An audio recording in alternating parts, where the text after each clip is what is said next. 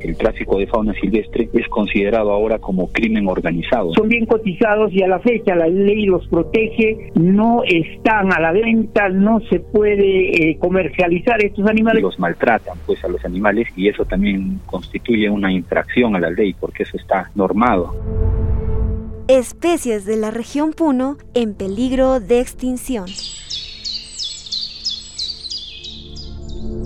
¿Cuántos animales continúan en peligro de extinción en la región Puno?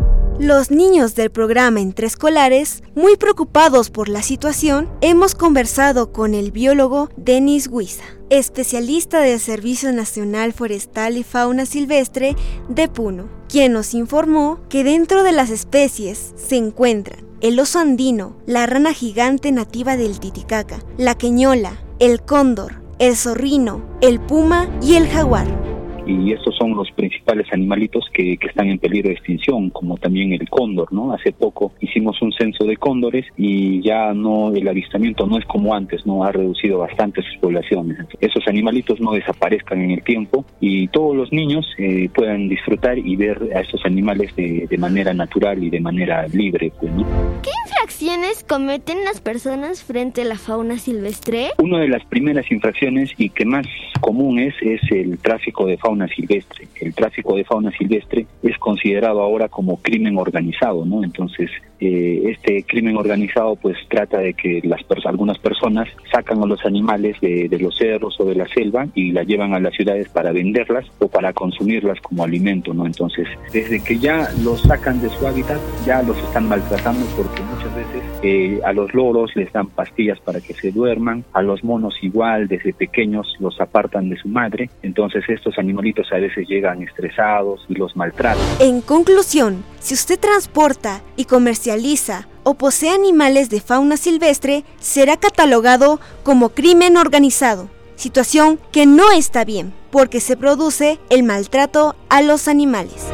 ¿Cómo podemos cuidar la fauna que existe en nuestra zona?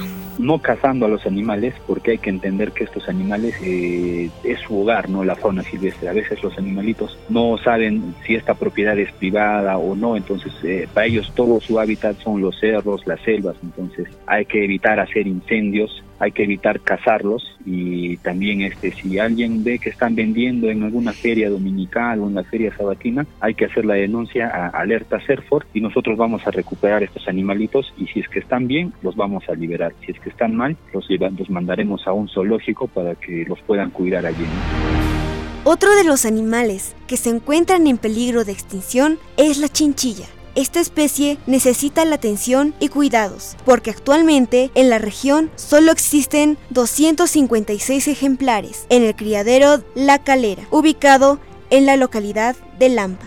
Según lo refiere Edson Apaza, responsable de la agencia agraria Lampa son rápidamente cazados por las aves, por águilas, por los búhos, inclusive por las serpientes, ¿no? Que existen y por ello también eh, es por ello que han desaparecido ya de su hábitat, ¿no? Estos animalitos son bien cotizados especialmente por su piel, porque recordemos que la lana más fina lo tiene la, la vicuña y el pelo más fino lo tiene estos animalitos que son las chinchillas, ¿no es cierto? Y ellos también por ello también son bien cotizados y a la fecha la ley los protege, no es están a la venta, no se puede eh, comercializar estos animales. Estos ejemplares requieren la implementación de ambientes adecuados para continuar con la repoblación. ¿Y cómo están haciendo para incrementar su población? Mira, eh, no tenemos eh, ambientes adecuados para su hacerle repoblamiento nuevamente o tener mayor, ¿no? Tratamos de preservar las chinchillas. ¿Qué estamos haciendo para cuidar a los animales que se encuentran en peligro de extinción? En la casa, en la escuela o en la sociedad, ¿se promueve el cuidado y protección de los animales? ¿Es correcto atraparlos y luego comprarlos?